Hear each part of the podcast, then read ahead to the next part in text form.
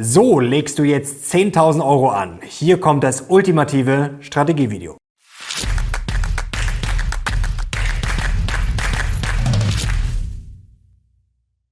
Servus Leute und herzlich willkommen in einem brandneuen Video auf meinem Kanal. Mein Name ist Mario Lochner und heute gibt's die ultimative Strategiesitzung. Und zwar wird mir eine Frage ständig gestellt, tatsächlich erst wieder vor ein paar Tagen von einer guten Freundin. Mario, wie soll ich denn jetzt 10.000 Euro anlegen? Und wir haben jetzt mal die Köpfe zusammengesteckt und heute gibt's mehrere Lösungen. Wir haben kurzfristig, wir haben mittelfristig und wir haben langfristig von sicher, strategisch bis riskant alles dabei. Und jetzt legen wir los. Bevor wir zu den konkreten Depots kommen, müssen wir erstmal ein bisschen ja, eine Strategiesitzung vorweg machen. Denn wichtig, Leute, wir sprechen jetzt übers Investieren. Also 10.000 Euro, die ihr jetzt vielleicht nicht dringend nächste Woche braucht für Urlaub, für eine Waschmaschine, für das Auto, das kaputt geht. Oder ihr sagt, ich muss in einem Jahr einen Kredit abzahlen und braucht dann die 10.000 Euro. Über das sprechen wir jetzt nicht. Auch nicht über den Notgroschen. Man kann ja auch äh, theoretisch seinen Job verlieren oder was auch immer. Das ist der Notgroschen. Über den sprechen wir jetzt nicht, sondern über 10.000 Euro, die man im besten Falle übrig hat. Bevor wir in die Vollen gehen, ganz wichtig, gerade für die Anfänger oder alle, die sagen, hm, ich muss jetzt meine Finanzen mal ein bisschen ja, strategisch angehen,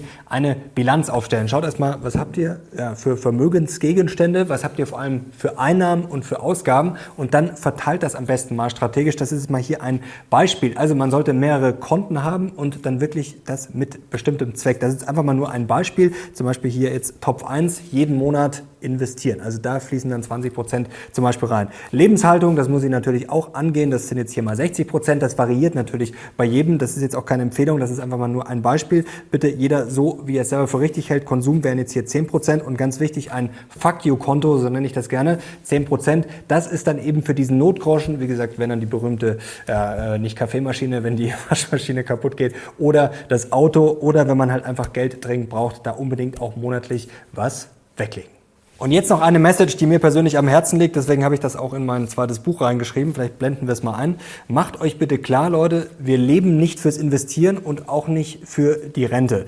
Denn wir haben einen Konflikt, wenn man jung ist, ja, dann hat man viel Zeit, viel Energie, meistens wenig Geld und wenn man älter wird, ja, dann wird es meistens mit der Zeit knapp, man hat immer noch genug Energie, hat dann mehr Geld, aber es fehlt einem die Zeit. Ja, und wenn man dann die Zeit hat und wahrscheinlich auch Geld, ja, dann fehlt einem die Energie und ja, dann tickt eben auch die Uhr, also das ist ganz, ganz wichtig und es ist auch wichtig, dass man als junger Mensch, wenn man noch nicht so viel Geld hat, natürlich, dass man mit dem Investieren anfängt, aber dass man erstens in sich investiert, dass man mehr verdienen kann und dass man auch in Reisen und Co. investiert, dass man was erlebt, denn das ist ja auch eine sehr wichtige Bildung und natürlich auch sehr wichtig für die Zukunft und manche Sachen kann man dann später vielleicht nicht mehr nachholen. Und jetzt, Leute, starten wir voll durch in die Strategiesitzung und verschaffen uns erstmal einen Überblick. Also, wie viel hat man zur Verfügung und was ergibt dann überhaupt Sinn? Ihr seht es jetzt hier eingeblendet, die Depotgrößen von 1000 Euro bis zu einer Million. Und jetzt schon mal vorab die Frage, Leute, sollen wir eine Serie draus machen? Sollen wir auch 100.000 Euro machen? Sollen wir eine Million machen? Denn zum Beispiel jetzt eine ausgefeilte Core-Satellite-Strategie, die ergibt jetzt für 1000 Euro und auch eher für 10.000 Euro nicht so viel Sinn. Zum Beispiel bei 1000 Euro würde ich einfach sagen, bleib bei einem ETF, da braucht brauchst jetzt nicht 10 oder 20 Aktien kaufen. Warum? Gleich mehr dazu. Bei 10.000 Euro kann man natürlich schon über mehrere ETFs nachdenken, auch über Einzelaktien. Krypto ist natürlich auch eine Geschmackssache. Also hält man was davon? Wie viel Risiko will man eingehen? Also ist natürlich immer eine Option. Bei 100.000 Euro sehen wir, da wird es dann vielleicht schon ein bisschen breiter. Da kann man dann vielleicht schon mal über Immobilien nachdenken. Da kann man dann natürlich über Core Satellite nachdenken. Dazu bald mehr, wenn es euch interessiert. Oder zum Beispiel auch sowas wie Wein und Whisky. Und bei einer Million oder natürlich mehr, da kann man natürlich auch über Uhren nachdenken nachdenken, über Kunst zum Beispiel oder auch Immobilien natürlich dann äh, immer interessanter, je mehr Geld man hat oder auch zum Beispiel Startups oder Private Equity. Und jetzt Leute noch ein wichtiger Hinweis zu den Positionsgrößen. Jetzt gehen wir mal von den 10.000 Euro aus und machen mal ein extremes Beispiel, 200 Aktien. Jetzt stellt euch mal vor, ihr wollt diese 200 Aktien, wollt oder müsst die verkaufen und rechnen wir mal mit sehr, sehr günstigen Transaktionskosten von nur einem Euro. Dann hättet ihr 200 Euro Transaktionskosten. Das wären dann zwei Prozent eures gesamten Depotwertes. Also das wäre schon enorm. Apropos ein Euro, wenn ihr günstig handeln wollt, ein heißer Tipp von mir, Trade Republic nutze ich auch selber und sehr attraktiv gerade, denn für das Geld, das auf dem Verrechnungskonto liegt, bekommt ihr momentan zwei Prozent Zinsen. Link findet ihr dazu unten in der Videobeschreibung. Und wichtig, das war jetzt ein Beispiel mit sehr geringen Transaktionskosten. Jetzt rechnen wir mal mit 10 Euro Transaktionskosten pro Trade. Dann wären wir bei 2000 Euro Kosten, wenn ihr alle eure 200 Aktien verkaufen wollt. Also dann hättet ihr einen Depotwert von 10.000, Transaktionskosten von 2000, also hättet ihr einen Depotwert von 20 Prozent vernichtet. Ganz wichtig noch, wir legen jetzt gleich voll los versprochen. Wichtig, das ist hier alles keine Anlageberatung. Ich spreche einfach nur darüber, was ich persönlich mit meinem Geld mache oder was Optionen sind. Es soll nur eine Inspiration sein. Alles, was ihr daraus als Handlung ableitet, geht auf euer eigenes Risiko. Und apropos Risiko, bevor wir jetzt voll durchsteigen und bevor ihr euch überlegt, wie ihr investieren wollt, man muss sich natürlich klar machen, was hat man für eine Ausgangssituation. Und Sinan, der sitzt gerade mal wieder gelangweilt, genervt da hinten und muss sich mein Gesei hier anhören. Das hat er neulich im Talk schön auf den Punkt gebracht. Hinter jedem Investor steckt eben auch ein Mensch, da steckt ein Leben. Und da hat jeder eine ganz individuelle Situation. Das berücksichtigen wir heute auch, vor allem mit dem Alter natürlich, das ist ganz wichtig. Aber es kommt natürlich auch aufs Vermögen zum Beispiel an, auf Einnahmen und Ausgaben. Das ist auch wichtig. Wie viel verdiene ich? Wie viel Vermögen habe ich? Und schau mal kurz hier auf diese Tabelle. Da muss man sich natürlich klar machen, was bedeuten 50 Prozent Verlust dann auf einmal? Also wenn ich 1000 Euro habe, gut, dann tun 50 Prozent Verlust auch weh, aber es sind halt nur 500 Euro. Wenn ich schon eine Million habe, dann bedeuten 50 Prozent Verlust eben minus 500.000 Euro. Und jetzt kommen wir schon zum ersten Investorentypen, dem jungen Wilden. Und das ist jetzt die langfristige Perspektive. Wir nehmen mal an, du bist Student oder bist gerade ins Berufsleben eingestiegen, bist also jung, hast einen langen Zeithorizont. Ja, was macht man da? Also aus meiner Sicht muss man da sehr hohes Risiko gehen und ich würde sagen 100 Prozent in Aktien. Nimm deine 10.000 Euro und investiere sie einfach in Aktien.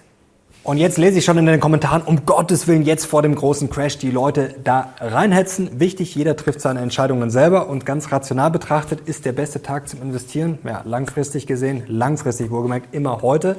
Aber man kann natürlich auch gewisse Sicherheitspuffer einbauen, eine Streuung. Und zwar habe ich die bei ETFs natürlich generell, wenn ich viele Aktien kaufe, aber ich kann auch zeitlich streuen. Schau mal drauf, das wäre jetzt hier eine Möglichkeit, wenn ich jetzt in den Aktienmarkt will und sage, hm, ich bin mir aber nicht so sicher, was die nächsten ein, zwei Jahre passiert. Ja, mach's doch einfach so. Nimm 1000 Euro jeweils in die Hand, investier einfach alle zwei Monate, startest am 1. April, zum Beispiel jetzt hier 2023 und dann immer zwei Monate weiter, immer 1000 Euro rein und dann wärst du hier am 1. Oktober 2024 wärst du dann voll investiert. Die andere Möglichkeit ist das klassische Pyramidisieren. Also ich gehe jetzt mal in den Markt rein. Wenn wir von 10.000 Euro ausgehen, Startkapital, sagen wir mal, investiert man mal 50 Prozent oder 60 oder 70, kann jeder natürlich selber entscheiden. Und dann blenden wir das mal kurz hier ein. Dann würde ich eben, wenn es fällt, würde ich dann immer weiter zukaufen. Also wenn es ein bisschen fällt, kaufe ich eben ein bisschen zu und je stärker es fällt, kaufe ich umso mehr zu. Das ist natürlich auch eine Sicherheitsvariante, aber aber äh, man hat natürlich das Risiko, dass ich nicht in den Markt komme. Wenn es nicht fällt, sondern steigt, ja, dann müsste ich eben teurer zukaufen oder stehe eben ewig an der Seitenlinie. Und die einfachste Lösung wäre jetzt 100% Aktien und dann einfach dieser ETF. Blicken wir mal drauf. Das wäre jetzt hier der Vanguard FTSE All World USITS ETF mit der dazugehörigen WKN. Das wäre jetzt, wie gesagt, die einfachste Lösung. Jetzt sprechen wir darüber, über vielleicht jemanden, der nicht so viel Ahnung hat, der auch nicht so viel Aufwand will. Natürlich kann man das alles optimieren. Wir kommen gleich noch dazu. Aber man muss sich natürlich immer überlegen, was will man? Und zum Beispiel, je mehr ETFs ich habe, umso mehr muss ich natürlich rebalancen. Erkläre ich euch gleich. Also das wäre jetzt wirklich die einfachste Lösung, wenn ich einfach langfristig investieren will und möglichst möglichst wenig Ärger haben will. Wohlgemerkt, ich bin kein Fan der einen ETF-Lösung. Man muss sich jetzt nicht verrückt machen und man kann auch nicht wirklich viel falsch machen, denn dieser ETF streut schon extrem breit. Da sind tausende Unternehmen drin. Also da kann man, wie gesagt, nicht sehr viel falsch machen. Aber man hat trotzdem eine hohe US-Gewichtung, eine Übergewichtung der USA und zwar eine starke. Ich würde es lieber so machen. Ich würde das ein bisschen mehr balancen und zwar hier 50% MSCI World, 20% Stocks Europe 600 und MSCI Emerging Markets mit 30 30 Prozent. Und wichtig zum Rebalancing noch ganz kurz die Erklärung. Also streng genommen muss ich dann jedes Jahr dieses Gleichgewicht wiederherstellen. Das heißt, wenn der MSCI World jetzt sehr gut läuft, wird der Anteil natürlich höher. Emerging Markets laufen zum Beispiel schlecht, weniger. Also muss ich das am Ende das Gleichgewicht wieder herstellen. Und jetzt bleibt natürlich eine berechtigte Frage. Ja, 10.000 Euro, das ist jetzt kein riesiges Vermögen, aber ist ja doch schon ein bisschen Geld. Warum jetzt keine Immobilien? Da kann man ja auch ETFs kaufen. Warum keine Rohstoffe? Warum kein Gold? Ganz einfach, schauen wir auf diesen Chart. Weil wir langfristig natürlich was wollen? Rendite und wir können höheres Risiko fahren. Und ihr seht, langfristig performen Aktien einfach deutlich besser. Da können Rohstoffe, Gold und Immobilien halt einfach nicht mithalten. Kommen wir zum zweiten Typen, das wäre jetzt der klassische Mid-Ager. Stellen wir uns einfach mal als Prototypen einen Familienvater vor, so 40 bis 50. Man hat ein Haus gebaut, man hat Family, man hat ein paar Kids, man steht mitten im Leben, hat einen guten Job, verdient ganz gut, aber hat natürlich auch hohe Kosten, hohe Ausgaben, muss das Haus noch abbezahlen. Man will natürlich sein Geld, was man sich mühsam angespart hat, ja, das will man erhalten, das will man vor der Inflation schützen. Man will natürlich Rendite, aber man will vielleicht auch eher mittelfristig denken, man will weniger Schwankungen, weniger weniger Risiko und vielleicht auch ein bisschen auf den Cashflow achten. Und da haben wir uns jetzt für die Lösung orientiert am sogenannten goldenen Schmetterling. Das hat der geheimnisvolle Tyler entwickelt. Also wir haben es jetzt nicht genauso umgesetzt, sondern wir haben es ein bisschen adaptiert auf die aktuelle Zeit. Wie gesagt, wir denken jetzt nicht kurzfristig, aber so ein bisschen mittelfristiger, also jetzt nicht auf 30 oder 40 Jahre. Und beim goldenen Schmetterling ist das Entscheidende, es geht um weniger Schwankungen. Also es geht ganz einfach gesagt darum, ich kassiere so viel Rendite wie am Markt, wie zum Beispiel jetzt mit einem ETF habe aber deutlich weniger Schwankungen. Das heißt, es kann ein Riesenvorteil sein, wenn ich sage, okay, ich brauche das Geld dann vielleicht doch mal in zwei, drei oder fünf Jahren, ja, dass ich dann halt vielleicht einfach stabiler unterwegs bin und eher rankomme. Und jetzt ist die Frage, wie sieht dieses Depot aus? Blicken wir doch gleich mal drauf. Und wichtig, ich erkläre euch, wie das Original ist. Das sind jetzt quasi viele Bestandteile, die im Original auch drin sind. Wichtig, im Original ist es 5 mal 20 Prozent, da ist alles gleichgewichtet. Und zwar diese Aktien weltweit finden sich da auch genauso drin. Ich habe es jetzt mal erhöht auf 25 Prozent. Und hier Value Spider, der Small Cap äh, ETF, der wäre auch bei 20 Prozent, habe ich jetzt auch den Value-Aspekt mit 25 Prozent gewichtet. Also wir haben insgesamt 50 Prozent Aktien, 20 Prozent Gold. Das ist genauso wie beim Original. Und hier unten die länger laufenden US-Anleihen, die sind auch drin, aber eben mit 20 Prozent. Ich habe es jetzt mal runtergefahren auf 15 Prozent. Also ihr wisst, ich bin jetzt auch nicht der große Anleihen-Fan, aber sicherlich momentan attraktiv, weil die Kurse eben auch stark gefallen sind. Und das ist jetzt sozusagen die ähm, größte Änderung. Zu kurzlaufenden US-Anleihen haben wir jetzt hier europäische Anleihen und zwar inflationsgeschützt, die, die berühmten Inflation-Linked Bonds. Also das wäre jetzt so eine modernere Version, vielleicht ein bisschen mehr angepasst aufs Aktuelle und auch ein bisschen risikoreicher, also ein bisschen höherer Aktienanteil. Wichtig, das ist jetzt nicht in Stein gemeißelt. Man kann natürlich, wenn man sagen will, okay, ich finde das ganz gut, ich will das vielleicht so ähnlich machen. Man kann das natürlich nach seinen Bedürfnissen anpassen. Man kann natürlich den Aktienanteil auch massiv nach oben fahren, aber theoretisch natürlich auch nach unten oder Kryptos oder sonst was beimischen. Und jetzt kommen wir schon zum dritten und letzten Typen und das wäre jetzt der Best Ager, wie das Neudeutsch heißt. Oder man könnte auch sagen, ja, Rentner, sagen wir mal so 60 bis 70. Man genießt seinen Ruhestand, aber man denkt vielleicht auch schon ein bisschen kurzfristiger. Man will jetzt nicht mehr zocken und man hat keine 40 oder 50 Jahre Anlagehorizont mehr. Die Kommentare kommen ja völlig berechtigt oft von euch immer wieder mal so, ja, was soll ich jetzt machen? Ich habe nicht mehr so, so viel Zeit und genau dafür ist das jetzt eine Überlegung. Und da würde ich, wie gesagt, etwas natürlich kurzfristiger denken, weniger Risiko, Aktienanteil runter und dann halt auch einfach an den Cashflow denken. Und da finde ich es auch eine geniale Idee, auf Dividendenaktien zu setzen. Die Idee ist generell egal, das hat jetzt gar nicht zwingend was mit dem Anlagehorizont zu tun, aber da finde ich es besonders attraktiv. Denn was habe ich für Vorteile bei Dividenden-Champions, die wirklich gut sind, die kontinuierlich steigern? Ja, ich habe im Zweifel vielleicht eher schon mal Geschäftsmodelle, die nicht ganz so riskant sind und wir können mal auf diese Statistik hier schauen. Ich habe eine sehr gute Kombination aus Rendite auf der einen Seite, dann natürlich Ausschüttungen, Cashflow und auch weniger Risiko weniger wohler. Ihr seht hier, das ist, äh, die Quelle ist hier der Hartford Fund und ihr seht hier ganz oben Dividende kontinuierlich gesteigert. Also das sind diese Champions, diese Dividendenaristokraten, die wirklich hoch attraktiv sind und ihr seht, die sind bei der Rendite sehr, sehr gut und bei der Wohler auch sehr, sehr gut. Also sie schwanken weniger und sie sind auch von der Rendite her sehr, sehr attraktiv.